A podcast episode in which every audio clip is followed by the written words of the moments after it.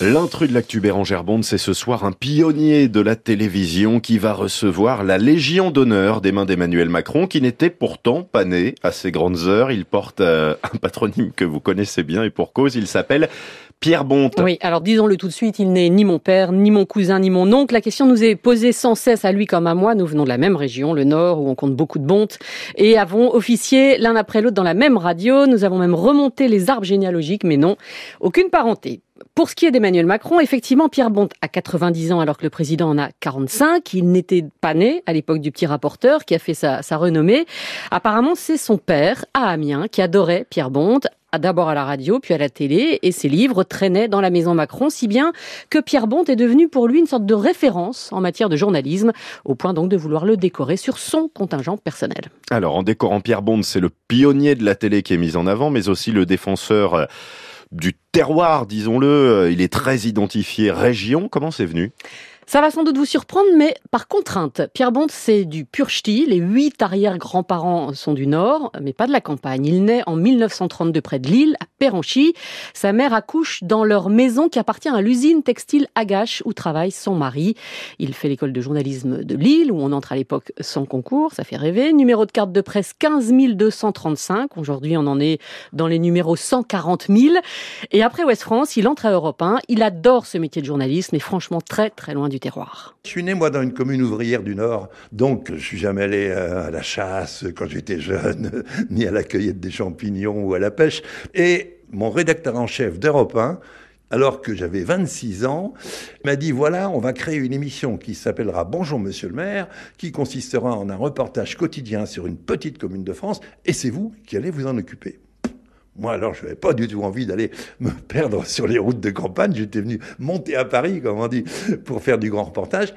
J'ai dit non, ça ne m'intéresse pas trop. Et il m'a dit, mais on ne vous demande pas votre avis. Et j'ai découvert un monde, mais c'est une France tellement belle que je ne connaissais pas. Voilà, et pendant 15 ans, il sera son porte-parole à cette France. 4000 villages visités, notamment un dans le Quercy, où il retournera plus tard pour Le Petit Rapporteur, l'émission mythique de Jacques Martin sur TF1, qui a été assez brève, d'ailleurs on ne le sait pas forcément, 1975-1976. Et dans cette séquence cultissime, il est le journaliste, mais on lui avait adjoint un acolyte que vous allez reconnaître plus audacieux. Pour la première fois, je suis heureux de vous montrer mon cul à la télévision. Il ne restait plus rien du petit rapporteur, il resterait quand même mon cul. Je veux dire que c'est ce reportage sur une commune, bon, qui a un nom rigolo. Il se trouve que Daniel Prévost, sur mon conseil d'ailleurs, a fait rire la France entière. Parfois, justement, dans la circulation, est-ce que, est que mon cul est bouché des fois? Oui, ça lui arrive. Hein. Du coup, des centaines de milliers de gens sont venus découvrir mon cul pour envoyer une carte postale avec bon baiser de mon cul, bien sûr, au dos, et avec une rue du petit rapporteur, que j'ai eu l'honneur d'inaugurer euh, pour le 30e anniversaire de l'émission. Alors il y a également euh, une spécialité. Euh, Montélimar, c'est du nougat, et mon cul, c'est du poulet.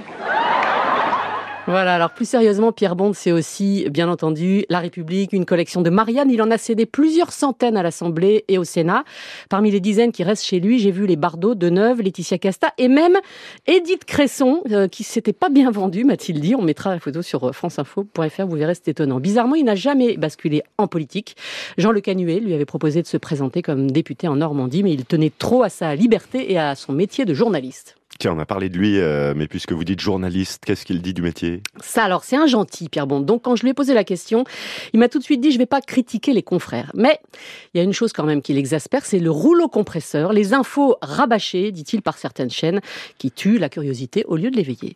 Et la rosette, alors, c'est une spécialité, c'est aussi le petit surnom de la Légion d'honneur, est-ce que ça lui plaît?